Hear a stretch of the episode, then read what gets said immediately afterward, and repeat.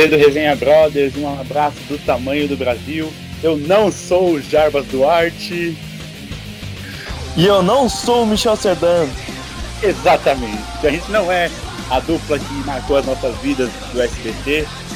Mas sejam muito bem-vindos aqui à segunda edição do Resenha Brothers, depois de um bom tempinho parado. Deu muita coisa errada, mas estamos de volta.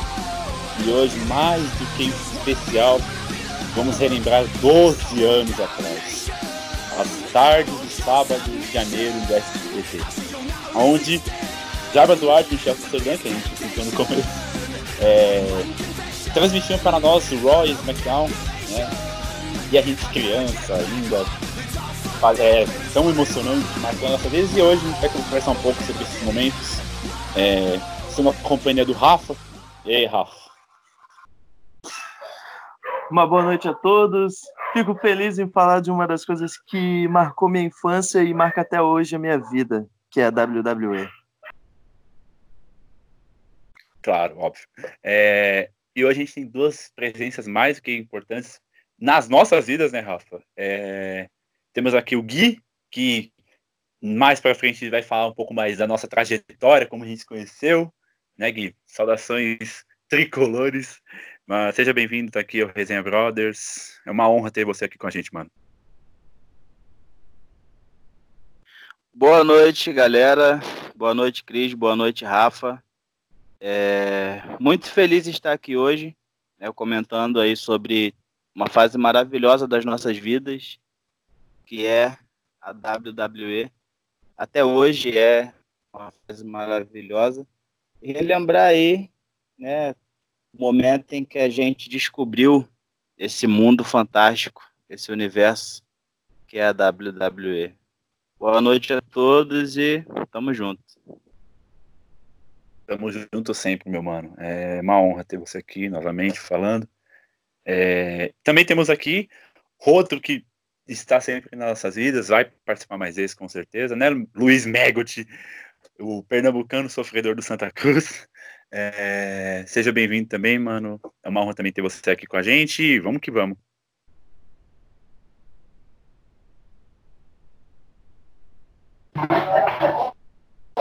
Boa noite aí, pessoal. Boa noite, Cris. Boa noite, Gui. Boa noite, Rafa. Fala aqui da WWE, né? Road to WrestleMania agora, que a gente não sabe nem se vai ter WrestleMania por causa do coronavírus, mas enfim, né? Vamos falar. É, vamos que vamos. É, hoje sem script, sem nada. Hoje vamos falar, tipo, como para nós a gente conheceu esse mundo do pro wrestling, né? É, e eu vou dar as honras da casa, Rafa. Você que já tá tão acostumado a isso. É, conta para nós aí, mano, como que foi conhecer a WWE e principalmente essa época do SBT, né? Que querido não era duas horas de show, né? Mais ou menos, que era uma hora do compacto do Raw, uma hora do compacto do SmackDown. E, meu, já era encantador. E a gente nem imaginava que era uma semana atrasado e tudo mais. Mas as honras da casa, velho. Bom, obrigado pela honra. E, cara, simplesmente no início, como era um piticotinho, eu achava que aquilo tudo era o máximo, aqueles spots que os caras faziam, um pular em cima do outro, uh, cadeirada do, dos caras, aquela é, aquele Swanton Bomb mítico do Jeff Hardy em cima do, do Randy Orton, então, tipo, era o máximo e até hoje continua sendo maravilhoso. Você falou do momento do Swanton Bomb, né, do Jeff Hardy contra o Randy Orton, foi no Raw do dia 19 de janeiro de 2008, no aniversário do meu pai, por sinal, né, fez fazendo 30 anos, e a gente tava assistindo o Raw. Aquele momento, mano, foi é, especial demais, né? É, é, e a narração do Michel, do Jabas Duarte foi única. Jeff Hardy! Não vai descer, Jabas! Não vai fazer Jeff Hardy! Minha nossa! Que que é isso? Pelo amor de Deus! Era um, agora são dois acabados ali! E ali eu pensei que o cara tava morto na hora. É, a gente, quando criança, a gente pensa, pô, mano, o cara é doido pro lado dali. E os golpes em si era. Mano, algo lindo de ver, entendeu? É... Mas eu vou falar da minha parte daqui a pouco, né? Rafa, quer falar uma coisa? Cara, eu só queria contar também com aquelas maravilhosidades quando apareceu o Undertaker. Quando apareceu o Undertaker. Que na época meu tio chamava de Undertaker. Mas o quando tocava o sino aí, tum, aí tipo, tudo ficava, todo mundo ficava com medo, ficava aquela todo mundo assim, caralho, é o Undertaker. E era muito bom. Verdade, velho. Foi maravilhoso. E você, Gui? É... A nossa visita maior hoje. É... Como foi conhecer a WWE no SBT? Você que já tem um pouco de mais de história do que a gente, né? É... Como foi para você, velho? Então, rapaz, é... eu primeiro preciso dizer que eu já sabia que existia, né, todo esse universo, já sabia que existia a WWE. É, em 98, 99, não me recordo bem o ano, é, meu tio tinha a DirecTV, cara. DirecTV antigamente era a maior empresa de TV a cabo do Brasil. É, a Sky era, era fichinha ainda. E eu lembro, cara, eu molequinho, né, ele assistia e eu assistia também. É, não me recordo muito bem. Eu, eu só lembro do Undertaker, cara. Undertaker era o coveiro e fudeu, parceiro. É o coveiro botando para quebrar. E também do jogo é, WrestleMania The Arcade Game. Eu jogava muito para Mega Drive. É, tinha Undertaker, Shawn Michaels, é, Lex Luger, Doink, enfim, né, eu já sabia que existia, mas só, só sabia que existia. E o SBT, cara, apresentou um mundo novo pra gente. É, eu lembro das chamadas que umas duas semanas antes de começar as transmissões e quando eu vi a chamada eu já pensei, porra, deve ser aquela luta que tem um coveiro. Era só o que eu conhecia, mano, era o coveiro. E, velho, na hora que começou, aquilo dali me encantou. Meus olhos brilharam. Né? E para ajudar também, a WWE estava num período muito bom. Né? Um período que tinha storyline decente. Tinha os lutadores lá que, que davam orgulho de ver, né, velho? Foi assim, cara. Virou febre.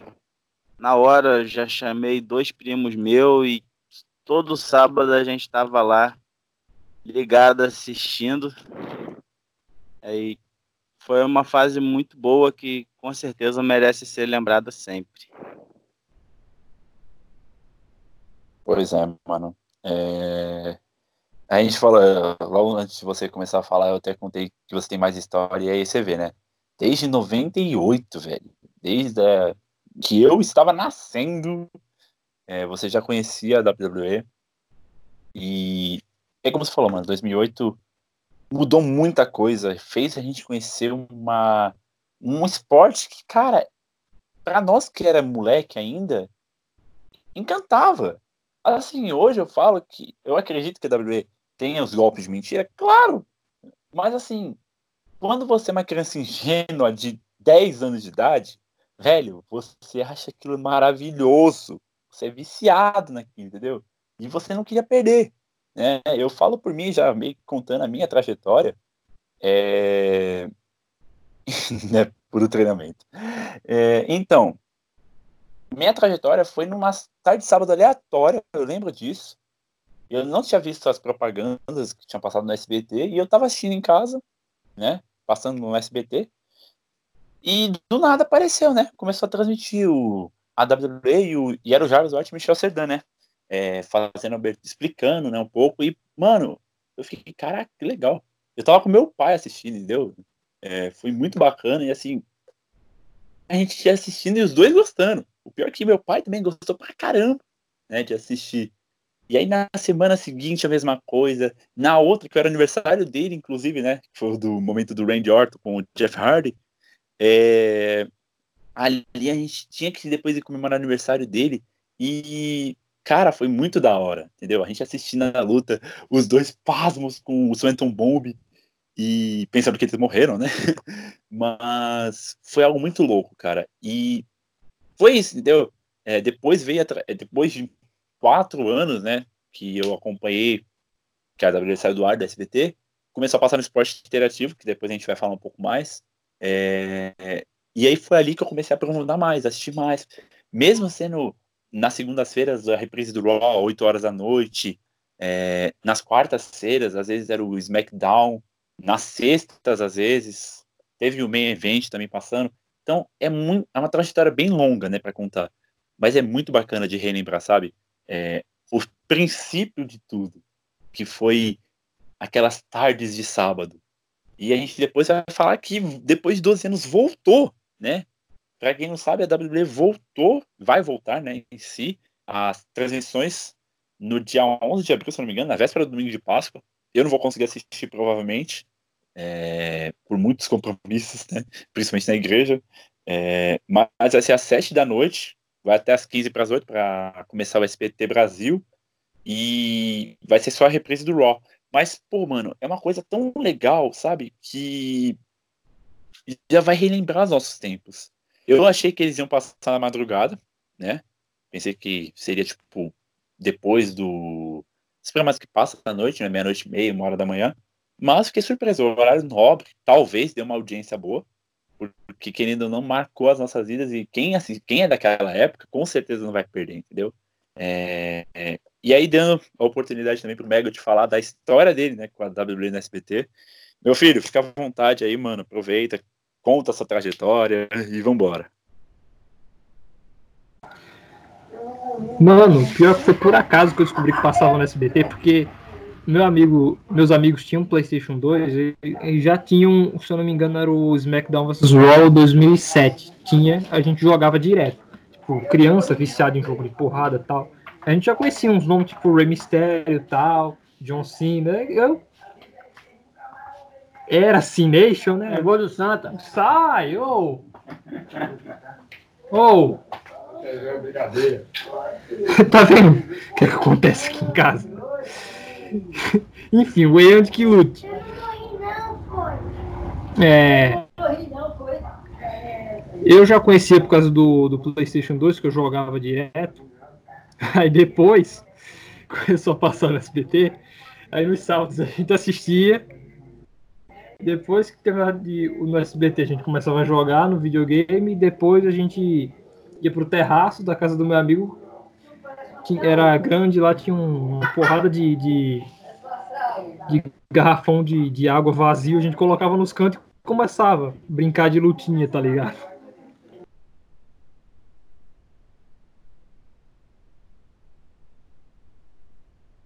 Do nada ele mutou. Ai, gente, é, essas gravações aqui vão ter que ser sem corte mesmo, porque é muito mais da hora. É, mas quando ele quiser terminar de contar, né? Ele vai ter todo direito. É, mas caraca, velho, SmackDown era só 2007. Pensar que eu jogava 2011 e era muito viciado, por sinal. É, claro, no PlayStation 2, né? Que melhor videogame de todos, tá? Antes de mais nada. É, você quer contar, Rafa, que qual você jogava? Fica à vontade, viu, filho? Aproveita. Cara, vocês estavam falando aí do game e, porra, eu me amarrava no 2009, que pra mim era foda. E aquele famoso Road to WrestleMania que tinha, tipo, no, no SmackDown vs. Raw 2008, 9, 10, era muito bom. Nossa, mano, os Road to WrestleMania, caraca, velho eu passava a hora. E, tipo, o mais da hora do SmackDown vs. Raw 2011 era o Royal WrestleMania do Undertaker. Você tinha que derrubar esse Drake. Mano, sem dúvidas para mim, eu tava, eu lembro que eu consegui foi com o R-Truth. É, foi uma, um dos, uma das lutas mais difíceis da minha vida, cara, porque você tentava aplicar o finisher, o Undertaker escapava. Ou você aplicava o finisher, o Undertaker dava kick out. Mano, você não conseguia ganhar. Você não conseguia ganhar depois de aplicar umas mil vezes, né? É... E você passava raiva. Mas aí depois de umas 30 tentativas você conseguia ganhar. E era algo muito louco, cara. É, o final do jogo em si era bem bacana. É, hoje eu falo que eu preferia jogar mil vezes o SVR de novo, umas mil vezes, do que jogar o W2K20, que eu achei sem graça. Falo mesmo. E Gui, é, você com certeza jogou nesses games é, desde o WrestleMania lá em 98, 99. É, quais jogos você mais jogou também, velho? Tipo, da época SmackDown vs Raw. Isso que a gente nem vai chegar ainda no 2K14, que pra mim é um dos melhores jogos da vida também. Então, rapaz, é, a era do Play 2, eu lembro que eu tava na feira à noite lá centro aqui da minha cidade, viajando. Viajando não, passeando. E vi lá o camelô vendendo é, SmackDown vs Raw 2008. Aí tinha Featuring SW. E, cara, eu tinha Undertaker na capa, velho. Então, Undertaker pra mim já dizia tudo, né? Dispensa comentários. E eu não conhecia o jogo, né? Eu conhecia só aqueles lá de 16 bits, Mega Drive, Super Nintendo e tal. E, velho, para mim foi fantástico, cara, fantástico. Eu não conhecia, não sabia que existia. E só complementou o que o SBT já tinha apresentado pra gente. Pois é, mano. É... Querendo ou não, eu confesso que quando a W parou de passar do nada no SBT, eu não tava acreditando, porque você se acostumou ao mês de janeiro inteiro passar. Aí, primeiro fim de semana de fevereiro, você pensa que vai transmitir, não tá passando. Aí, só anos depois, eu soube por quê, né? Que não transmite mais, que aí deu uma BO por culpa do horário e tal. E assim, você fica chateado, né? Querendo ou não, porque você assistiu quatro fins de semana e depois você não tinha mais como. Naquela época, você não. Eu falo por mim, eu não tinha uma. A, a internet na época era uma bosta. Então, você, para assistir os shows, por exemplo, ao vivo, é quase impossível. Né? Hoje a gente consegue assistir por stream, tem a Fox Sports, tem infinitas opções, entendeu? É, só que na época você, velho, não tinha uma condição. Mesmo se você tiver uma vida da hora, beleza. Só que assim, você não conseguiria acompanhar os shows do jeito que você acompanhava. Ainda mais ao vivo, né? Porque, querendo ou não, o show dura três horas. É... No, na TV passava uma hora de cada show, então é, praticamente era um terço daquilo que a gente acompanhava, é, daquilo que a gente acompanhava. E deu saudade, né? Até que em 2012 tudo mudou, né? Mesmo tendo também só uma hora e com 203 intervalos, porque era, nessa época era mais intervalo que tudo, mas era muito bacana, de verdade. E Megot, você consegue terminar de contar sua trajetória, velho?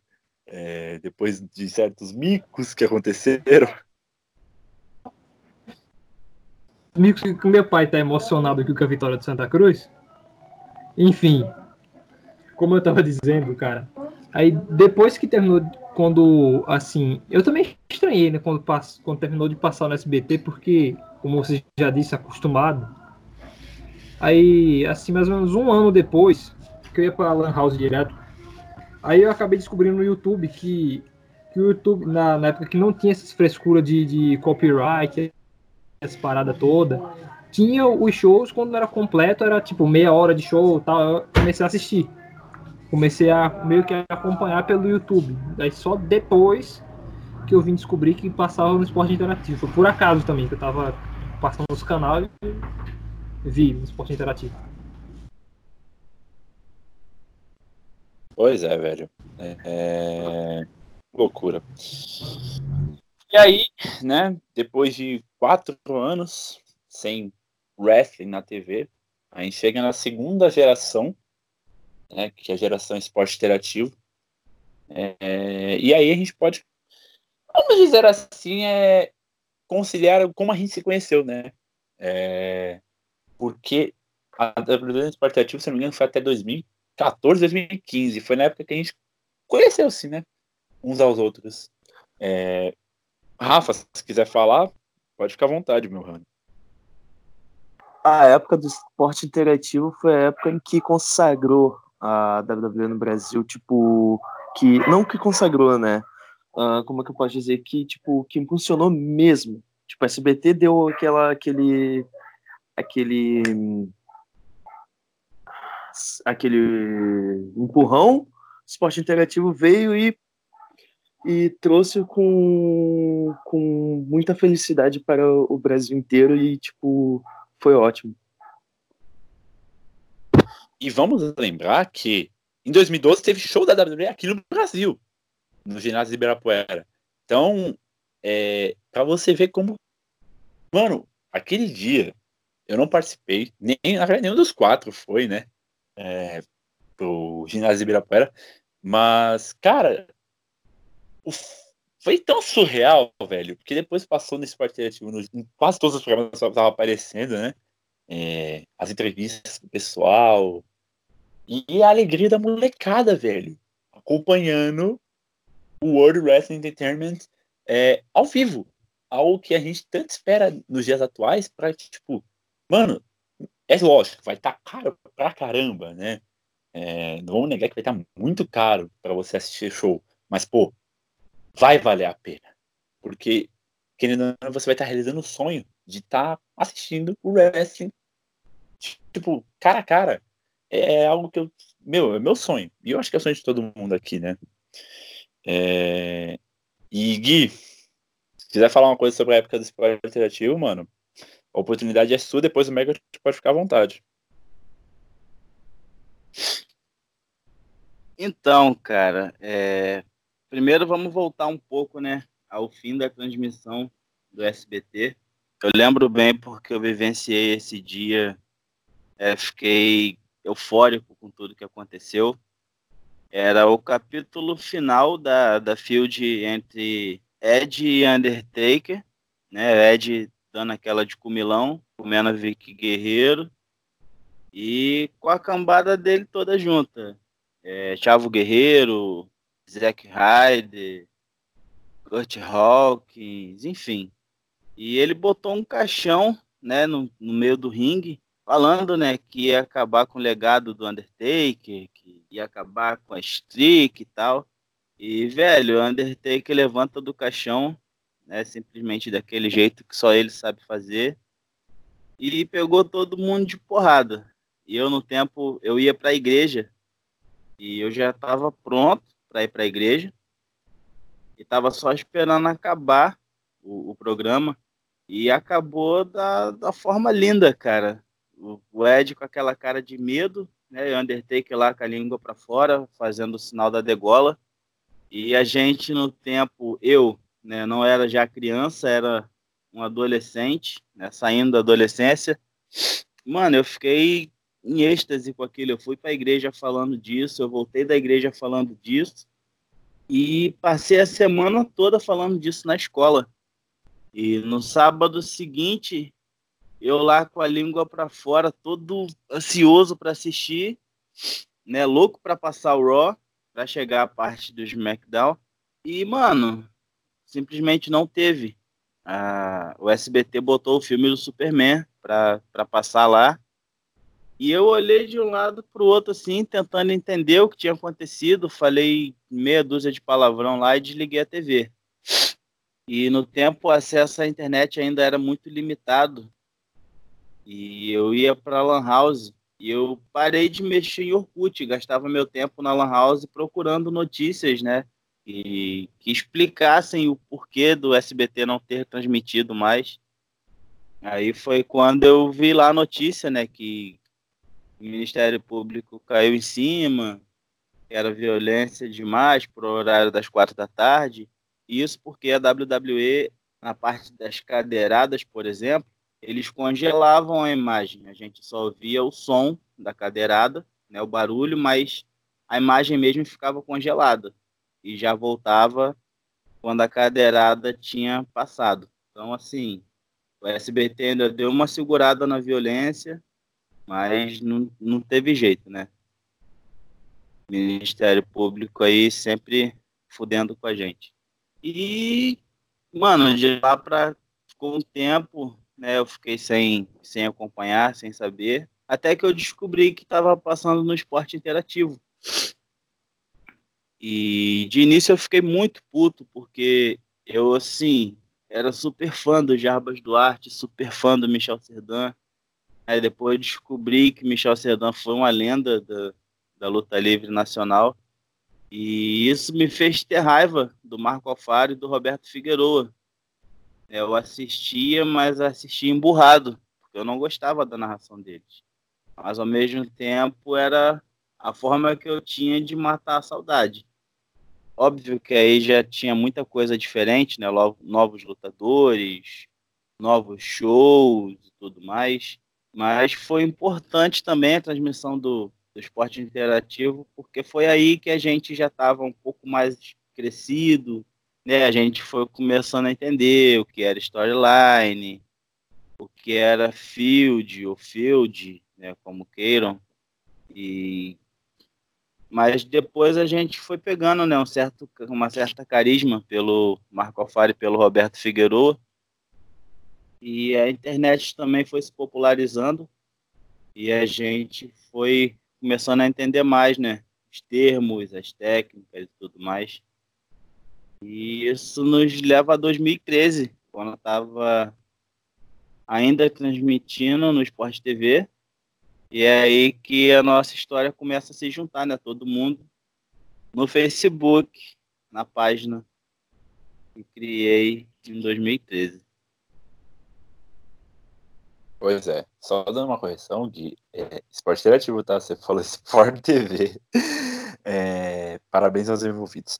Mas, então, e aí o que acontece? É, o Gui já começou falando mais ou menos de 2013 13, e aí o Merit entra e o Rafa também nesse assunto. É, nessa época de 2012, quando você já está um pouco maior, é... como foi para vocês, velho, voltar a ver a WWE no esporte interativo, mesmo sendo com o Marco Rafael Roberto Figueiredo, né? É, que aguentar a narração deles, a gente não estava tão acostumado, porque eles não tinham esse estilo de narração do Jarbas e do Michel, né? A qual eu tenho uma honra de ter tirado foto com ele, né? Em 2016, se eu não me engano.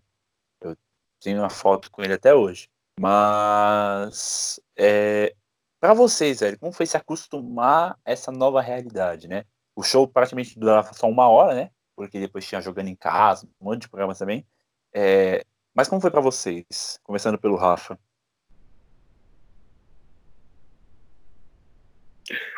Cara, era maravilhoso. Eu gostava muito. E, tipo, eu gostava do, do Jarbas e do Michel, até por causa que eles botavam uns nomes maneirinhos nos golpes, como por exemplo, Swanton Bomb eles chamavam de Voo do Anjo, o Tombstone Pile Driver do Undertaker eles chamavam de, de pilão. Então, tipo, só que eu não assistia com a mesma raiva que o Gui assistia.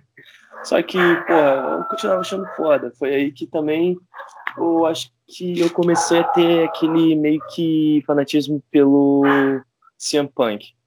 Foi a época que o CM Punk tava em alta. E. É verdade, Leprachal. Horse, Horse Novo. Eu nunca soube falar o nome desse filho da puta. Eu nunca soube. E...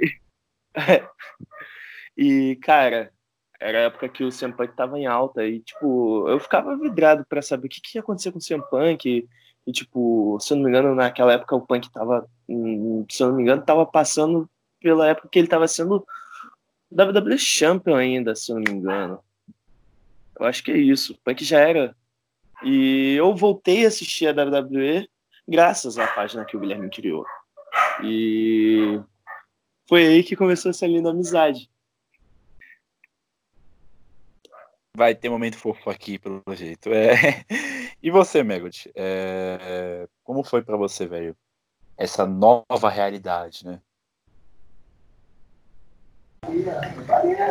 Mano, essa nova realidade aí, é, assistindo um esporte interativo, eu conheci vocês pela página, obviamente, mas assim, a página eu só conheci graças a um, um amigo da gente que já morreu, o Wallace, que é daqui da cidade, era daqui da cidade, né? Era da minha escola, na mesma sala que eu. Aí a gente, a gente comentava sobre os shows direto, só que quando chegava pay-per-view eu não sabia o que fazer, porque eu não, eu não, não sabia qual era a data, não sabia por onde assistir, Aí ele falava que ah, tem uma página que faz cobertura e tal. Aí eu fui olhar qual, qual que era essa página. Aí depois de um tempo só vendo cobertura da, da, da backstage, tal, que eu entrei no grupo da BF, depois entrei no grupo do WhatsApp, que se não me engano era Família WWE, um negócio assim. Enfim, cara, aí só depois de um tempo que eu vim conseguir achar stream na internet para assistir o, os pay-per-view, cara. E por incrível que pareça, o primeiro pay-per-view que, que eu assisti ao vivo foi a WrestleMania 30. Eu peguei bem na hora que tava. que, tá, que, que o Undertaker tava entrando, mano. Comecei a assistir bem na, naquela hora ali. Né? Ainda pude pegar o, o main event do show que. Muito foda, mano. Pra mim foi marcante porque foi o primeiro main event de WrestleMania, tá ligado? E na ocasião eu tava torcendo muito pro Daniel Bryan e ele ganhou, né? É isso. Caraca, velho. WrestleMania 30, hein? E. É. Meio que relembrar 2013, 2014 marcou muito minha vida, né? É, tava começando uma nova trajetória, começando o ensino médio naquela época. E. Um domingo aleatório tava mexendo no. no Facebook, né? E eu vi a página, né? A WWE Backstage. É, e eles tinham um grupo, né? Famosa, né? E saudosa, Backstage Fantasy, que eram tipo umas lutas que você fazia storyline, você fazia suas histórias, né? Você fazia as, como você falasse num show mesmo de WWE. E na hora da luta, o Gui, né, que comandava tudo, ele fazia um match card e a gente votava, né, em quem você preferia e tal. E assim, mano, a gente se conheceu desse jeito. É, depois veio o grupo do WhatsApp, que era a família WWE, com momentos épicos, né? É, todo dia quase de show, chegava mil mensagens, é, a cobertura em tempo real na página, mano, o Gui dava a vida na página, era o surreal. É, e fora as strings, né? É, dava para você acompanhar praticamente o show tranquilo. A internet já tava melhor. Pô, toda segunda-feira era 9 horas da noite, mesmo tendo que acordar 5 da manhã. Mano, era 9 da noite. Às vezes a gente colocava, eu já ia na página, colocava o link, assistia lá. Até não esqueço, né? Do WWE 2K14 Sports on WWE on Sky. E aí começava a tocar a tema do Raw. Mano, bons tempos. E foi assim que eu me aprofundei mais, né, na luta livre. Já era maior, então já, pô, já conhecia melhor, né? Sabia dos golpes, fazia os golpes com o travesseiro. É, até Swanton Bomb já fiz, mas, mano, marcou muito a minha vida, cara. É, e aí, pra você ver, faz seis anos, né? Isso, seis, sete anos. E a gente continua se falando hoje, inclusive fazendo esse Resenha Brothers. É uma satisfação gigante, né? É, voltar à nossa infância, à nossa adolescência e ainda agora a parte adulta, né? Que a gente está aqui até hoje. É, e os três podem falar junto, cada um por vez, né? De momentos que marcaram essa trajetória, né? É, eu já citando o meu, para depois cada um falar, né? Começa pelo Rafa, depois é o Gui, o Mélio, que seja, quem quiser falar, fica à vontade. É, um dos momentos que mais marcaram a nossa trajetória, sem dúvidas, eram as nossas madrugadas. De domingo, de férias, né? Tipo, no final do ano. Quando tinha o Survivor Series, o TLC. Pegar até uma época do Royal Rumble às vezes, mas principalmente na época do TLC, 2014 mais ou menos. E, e a gente madrugava, velho, porque o show começava às 11 da noite, tinha horário de verão, tinha tudo, né? Então começava às 11 da noite e terminava duas e uns quebrados. a gente ficou até quatro da manhã conversando, a gente zoando, entendeu? Contando histórias, e era muito louco, sabe? Aí tinha o Sunday Night Football também, junto, né? Então era muito bacana. Fora, sem dúvida, as imitações toscas que eu fazia, né? assistindo Encrenca, né? que tá, acho que passa até hoje, e fazendo a do oh, Boa Noite, para quem é do Boa Noite. É, e também a da, acho que a pior de todas, que era a imitação do João Kleber assistindo Teste de Fidelidade. Eu assistia, confesso. E eu ficava no para, para, para, para. Mano, e pior que eu mandava hoje toda vez fazendo isso. É, mas e vocês, rapaziada? É, como foi para vocês essas, esses momentos maravilhosos que a gente teve? Qual marcou mais vocês? A oportunidade é essa. E o Gui vai começar falando, obviamente. Então, cara, é, tudo começou em 2013, né? 2013 eu super, assim, no, no ápice do meu fanatismo pela WWE, eu descobri uma fonte de notícias muito boa, que é o blog House of Wrestling. E aquilo era demais para mim, sabe? Os caras davam as notícias e, mano, 90% da, das vezes eles acertavam. Aí eu comecei a ter necessidade de de passar essas notícias para outras pessoas. Eu não conhecia ninguém que gostava. Meus dois primos que assistiam no SBT comigo né, não se interessaram em continuar assistindo. E foi quando eu decidi, eu vou tentar criar uma página para postar notícia, né, e levar essas notícias ao público. Foi aí que eu fundei a, a WWE Backstage em 13 de dezembro de 2013 e de lá para cá, cara, foi, foi sucesso total. Teve um tempo que a gente atingiu 24 mil curtidas na página. É, comecei a conhecer vocês, né, depois lá no grupo de lutas no Facebook. É, na verdade, eu sempre quis fazer as coisas sempre diferenciado.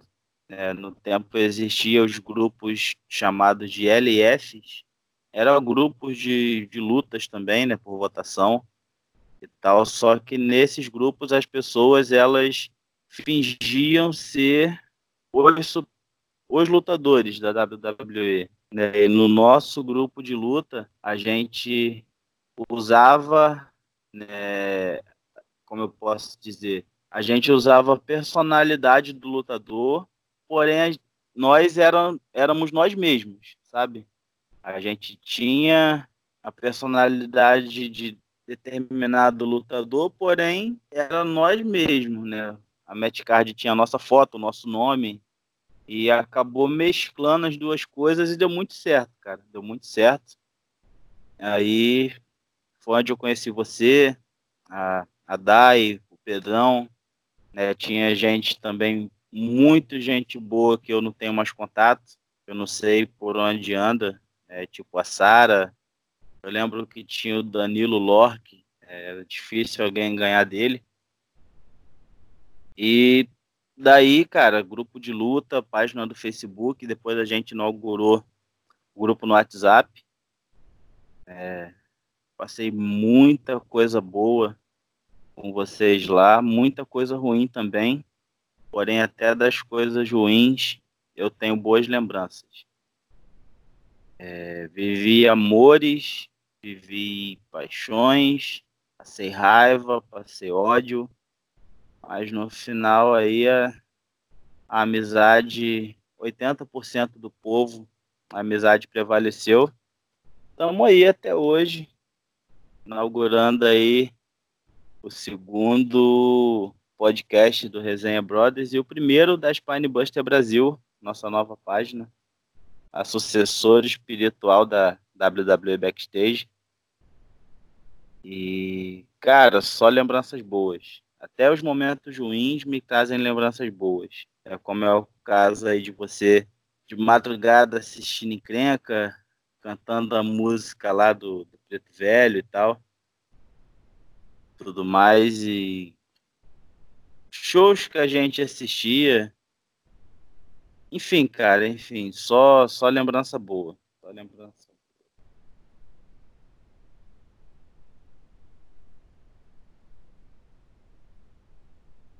Vai lá, Rafa, aproveita agora, conta seus momentos aí e só vai, moleque. Que momentos que você passou, a gente lembra de cor, viu, filho? Vou te falar, não lembro de muita coisa, não. Eu só lembro que, tipo, que o meu primeiro contato com, com o Gui, na real, foi quando eu mandei uma mensagem elogiando o conteúdo que a página tinha.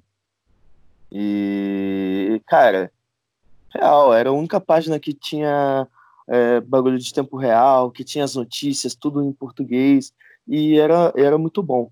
E depois disso eu não lembro de mais nada. Parabéns. É, o Rafa, ele tem Alzheimer.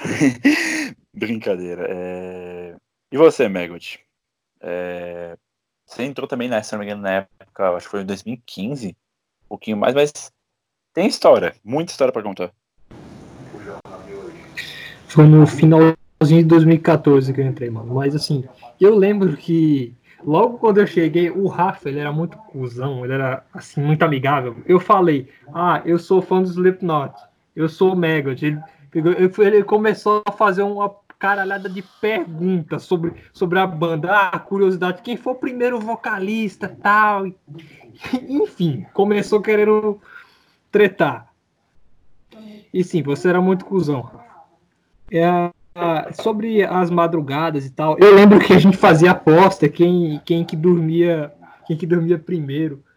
Se eu não me engano, foi um, um, um moleque que eu acho que chama Luiz Fernando, eu acho perdeu uma vez, teve que mandar um vídeo de, de sutiã falando que é mocina, mano.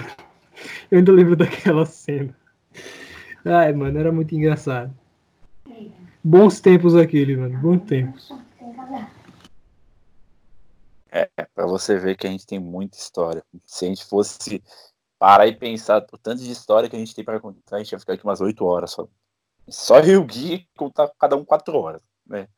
Mas essa cena do Luiz Fernando. Ai, gente. É. Cara, eu lembro. Eu lembro dessa porra, mano. Porque, se não me engano, foi eu e ele que ficou até a final, mano. Aí ele... E o pior é que trouxe ficar madrugando pra isso, velho. Parecia que era duelo de resistência do BBB. Puta, mano, era mano, foda pra caralho. Fala aí, Rafa. Eu lembro, eu lembro de uma época que a gente tava contando.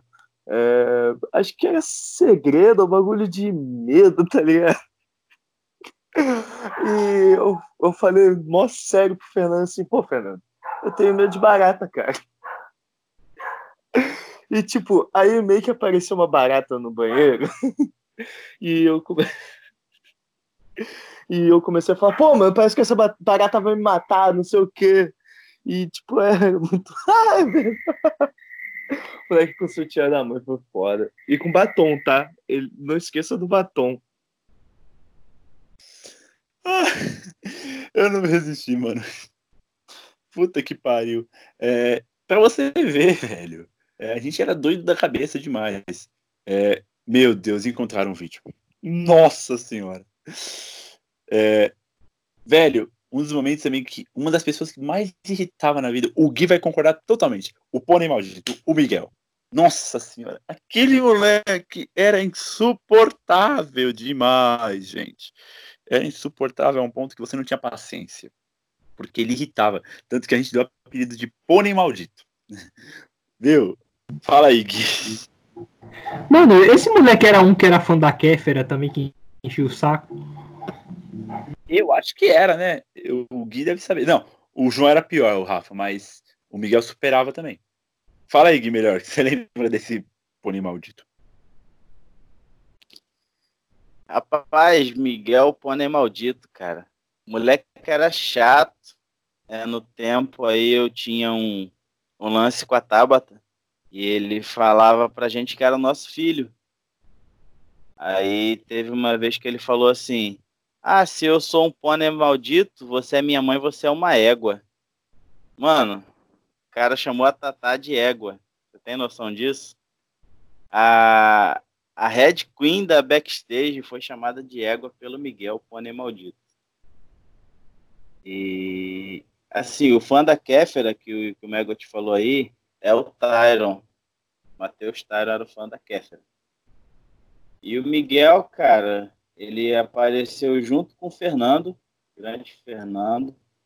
É, eles tinham uma página também de notícias. E só que a backstage no tempo arregaçava, cara. Tinha ninguém com a backstage. Era notícia, era tirinha, era game, era cobertura, e os caralho a quatro. E o Miguel ficou, ficou falando umas bobeiras lá no, na mensagem lá privada. Aí eu lembro que o Fernando falou assim, cara, não arrume confusão com a WWE Backstage. Enfim, o Miguel desde sempre, né, bem irritante, bem conveniente. E o Fernando desde sempre, aquele cara cabeça, né, tranquilão, bem racional. E é isso aí, cara. Eu lembro também que teve, teve um dia que o Pedrão sumiu, né, a gente ficou botando assim, hashtag aparece Pedrão. E foi para mais de mil mensagens só com a hashtag aparece Pedrão. Como esse momento, verdade, verdade. vários outros, né, tiveram aí. O Gui, é, nem precisa mudar. É, você lembra, Gui, rapidinho, é, das madrugadas, né? Que a gente ficava jogando GTA. Eu, o Fernando e o Gui. A gente ficava até três e meia, quatro da manhã no Play 2 mesmo, jogando, ouvindo All My Exes Live in Texas. A música que me viciava na K-Rose. Mano, caraca, velho. É muita história. Cara, GTA San Andreas, né, sempre muito presente aí na nossa vida. Eu lembro, né, o vício desde cedo, eu, você e Fernando. Até hoje, né? Até hoje aí o vício persiste. Eu tô em busca aí de 100% na, na versão de PC. E é isso aí, cara. Nossa, é, é, falar a verdade, a época do GTA era altas madrugadas e a gente fazendo as missões. É, a missão era zerar o jogo. Nunca consegui. Mas era muito bacana. É, Rafa, Megot, vocês têm algum momento aí? Aproveita. À vontade.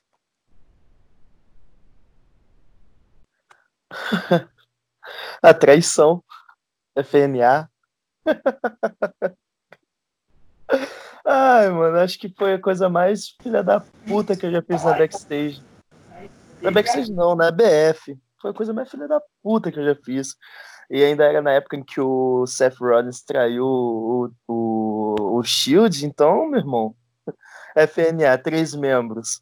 Tinha que precisar de um filho da puta. Eu fui lá e traí os caras. Os caras ficaram muito putos comigo.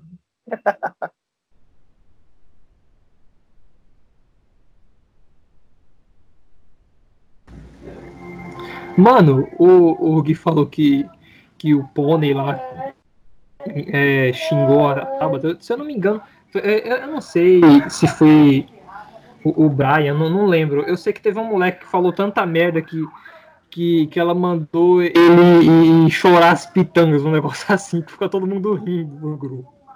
Eu lembro que foi um bagulho desse tipo. Meu Deus. Essa eu não lembrava, não. Eu lembro do. Tinha um moleque gaúcho que, mano, o cara era completamente anormal. É, o Gui vai lembrar dele. Era um gremista, se não me engano. Mano. É verdade. O Léo? Tipo assim, O Léo, acho que era Leonardo Fagundes. o Léo né? era chato. Não, chato é pouco, ele era insuportável. Nossa, dá impaciência, assim. Léo Fagundes, cara. Léo Fagundes, ele. Ele, assim, era um cara gente boa, né? Gremista, fanático. Só que depois ele se, se revoltou, não sei por que motivo. né, e se tornou o pior tipo de pessoa que alguém poderia ser amigo.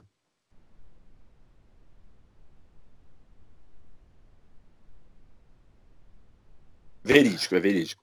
É, uma, um dos momentos também que a gente lembra com certeza os moleques vão ouvir, é, a rapaziada de Américo de Campos, que fica no interior de São Paulo.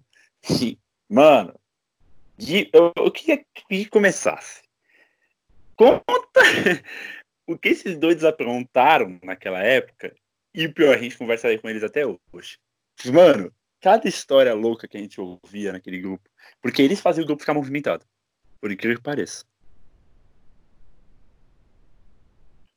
Rapaz, a, a rapaziada de Américo de Campos, cara. Leonardo Fiore e Pedro Docos.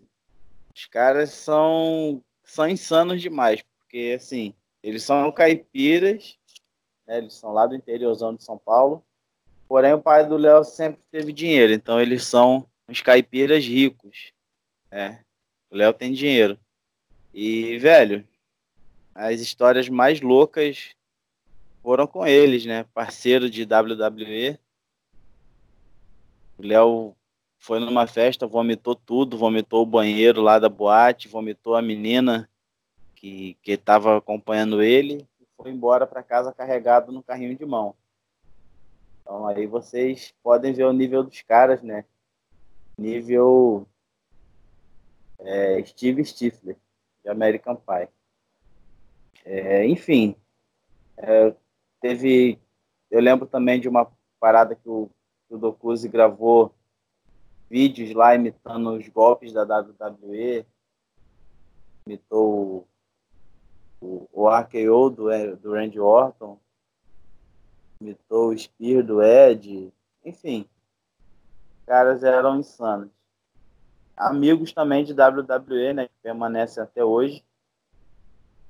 E aproveitando aí essa pequena ausência do Cris, é, eu gostaria de falar, perguntar ao Rafa e ao Megot. O que eles esperam da WWE em 2020 no SBT. Qual é o nível de animação de vocês, é, a expectativa, o que, é que vocês acham que a transmissão da WWE em 2020 no SBT pode agregar né, na vida de quem ainda não conhece, né, porque essa transmissão aí em 2020 pode surgir novos Rafas, novos Guis, novos Magots. Enfim, do jeito que a gente começou a conhecer em 2008 para valer, né, muita gente agora, essa garotada nova aí de Free Fire, pode voltar, começar também a ingressar nesse, nesse universo aí da WWE. Rafa. Cara, em primeiro lugar, se a gente já se acha velho, imagina quando começar. Eu vou me sentir um ancião. Mas eu vou me sentir tipo, porra, olha só quanto tempo que eu peguei. E eu vou poder mostrar assim pra, pra, pra rapaziada que vai começar nova agora que, tipo, é isso aí, mano. É só aproveitar, porque é muito bom e, tipo, se precisar de. Eu me embolei. De alguma dica, alguma coisa, cara, a gente que é mais antigo, a gente vai poder é, explicar. E, cara, a minha animação é aquela, tipo, porra, tomara que dê certo. Porque se der certo, vai trazer mais gente, vai trazer mais fãs para, para a WWE, vai trazer uh, mais pessoas. E é isso. Eu queria responder agora é, a pergunta do Gui. Hoje a gente pode explicar, né, Rafa? 12 anos depois a gente já sabe é, um pouco sobre a luta livre. A gente dá para ensinar aqueles que vão assistir pela primeira vez agora, dia 11 de abril. E que aproveitem, cara, porque assim como nós ficamos fascinados, a torce para que eles também fiquem. É claro, é... não é fácil num mundo onde os pais podem pegar e falar: oh, isso é mentira. A criança vai se desiludir na hora, óbvio, mas aquelas que não se desiludirem, mano, tem que aproveitar, mano, porque é muito da hora mesmo sendo algumas coisas feias, aquele cacete 4, mano, você se encanta. E a gente torce muito, eu me si, torço muito para que seja a mesma dupla de 12 anos atrás. Eu acho que não vai ser. Também a gente não tem aquele palpite ainda, não, não vi anunciarem quem era. Mas, velho, se eu tô ansioso, eu tô. Eu não vou conseguir assistir primeiro, beleza. Mas no dia 18 eu vou assistir. Pra relembrar um pouco dos velhos tempos, entendeu? É, voltar ao passado. Pô, vai ser muito bacana, sério. Margaret, a resposta é sua também, mano. Mano, como o Rafa falou aí, se a gente se sente velho, velho, eu vou me sentir um idoso, mano, assistindo, assistindo isso de novo, mas é claro que eu vou assistir, né, velho? Que bate todo aquele espírito de nostalgia e tal. Se, se der, eu vou até combinar com meus amigos que, que eu assistia no tempo, anos atrás, eu vou combinar pra ver se a gente, pra, gente, pra ver se a gente assiste, tá ligado? assistir junto, tá ligado? Pra sentir aquela nostalgia de 10 anos atrás. 10, 12, 12 anos atrás. É, exatamente, mano. Mas enfim, pra essa nova geração aí, como você disse, né? Que aproveite porque o universo da WWE é foda. Se não fosse tão foda assim, a gente não tava aqui hoje falando, fazendo esse podcast. Verdade, mano, verdade. É, o Rafa deu um detalhe. É, o Raw, né, que vai ser o primeiro transmitido no SBT, é justamente o pós-WrestleMania, né? É, a gente não sabe ainda se vai ser, né? Por culpa do coronavírus, ok. Mas é muito provável que vai rolar. E pô, vai ser muito mais da hora do que já seria se fosse num show normal, entendeu? É, imagina, pós-WrestleMania, velho, pós o principal evento da luta livre no mundo, é, já tem o Roy logo de cara no sábado. A WWE, o SBT vai transmitir é, a reprise desse show. É claro, não vai ser às 3 horas, mas pô, 45 minutos que já vai valer a pena, entendeu? Vai ser algo muito bacana, de verdade. E para fechar, né? É, já ficou bem longo, mas já era esperado. É, só queria deixar claro que o nosso querido amigo Matheus, fã da Kéfera, Tyron, ficou bravo porque eu fui zoar ele, né? Relembrando aqueles tempos. É, falou que nunca foi fã da Kéfera, mas eu sinto informar que a gente tem provas concretas é, desses micos que ele passava. Até saiu do grupo porque a gente discutiu. Na época, o Gui lembra, era Nando Moura contra Kéfera. Nando Moura contra Kéfera. Meu Deus do céu. É, a situação era crítica, é, né, Gui?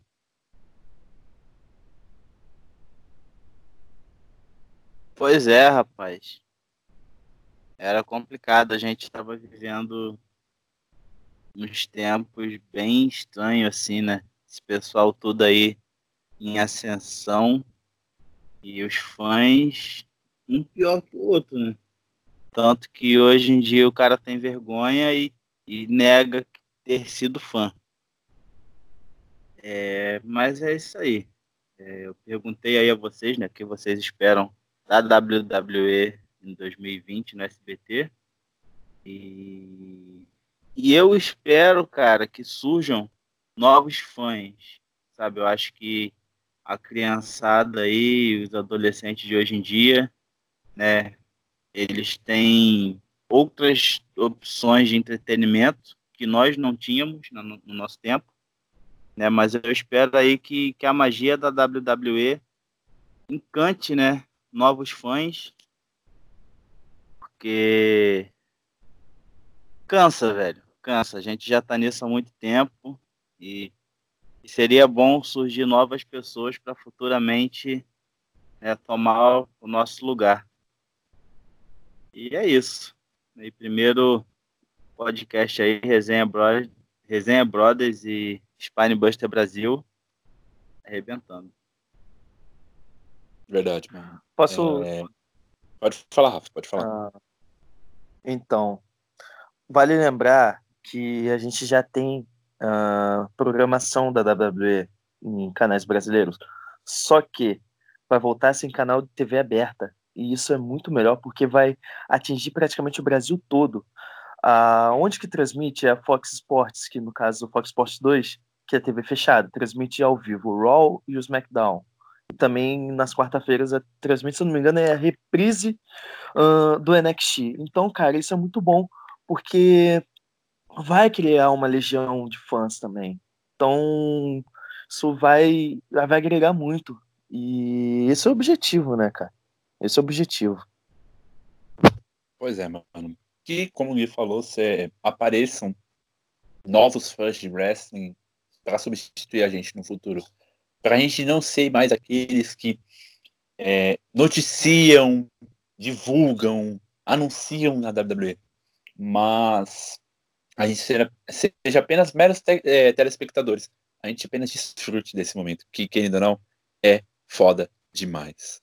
É, e a gente vai ficando por aqui, né? É, eu vou deixar vocês aproveitarem para se despedirem, agradecer e depois eu termino, né? É, começando, eu vou deixar o Gui por último, por ele ser convidado especial. Eu vou começar por o pernambucano do Brigadeiro, Megot.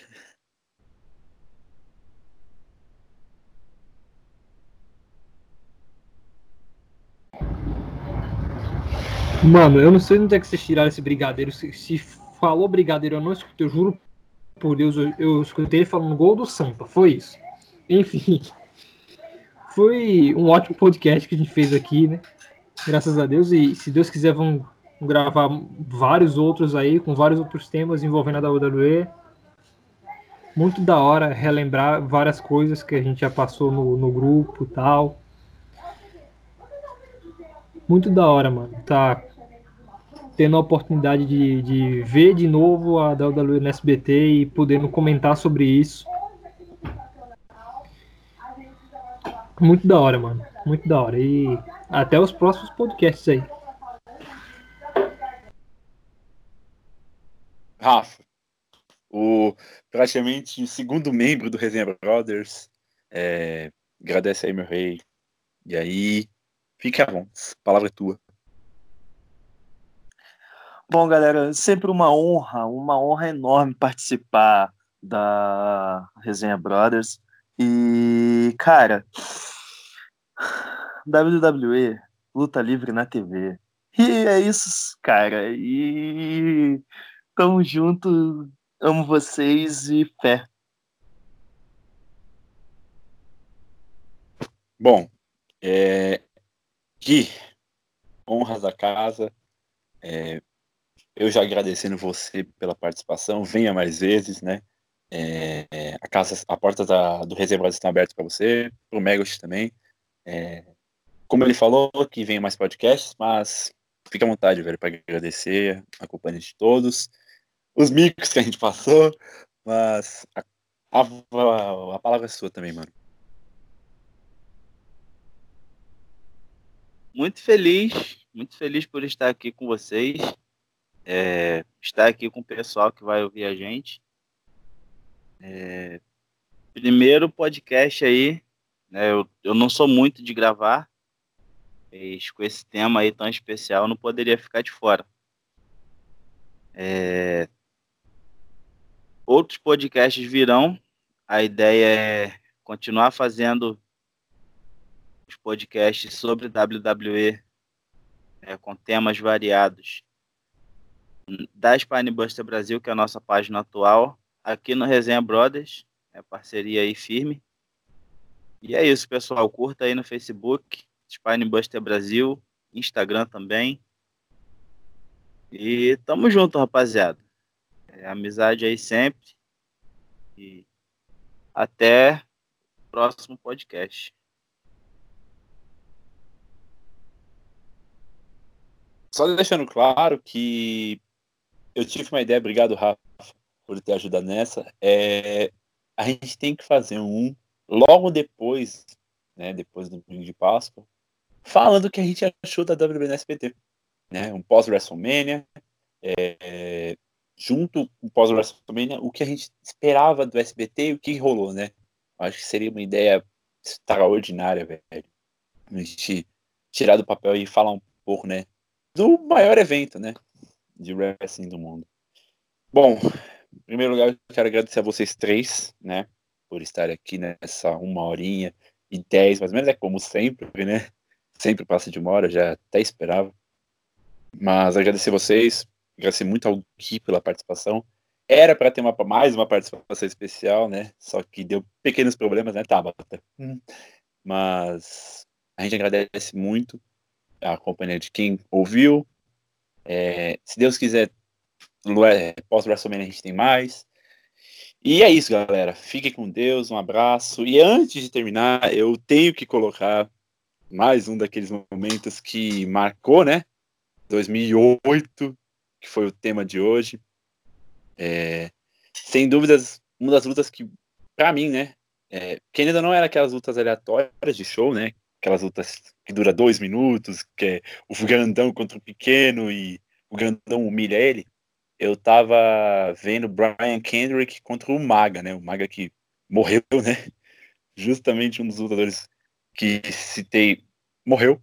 E a narração, velho, do Jarbas Duarte é algo incrível, porque você vê ele narrando um golpe é, de uma forma que, mano, você ri atualmente, né?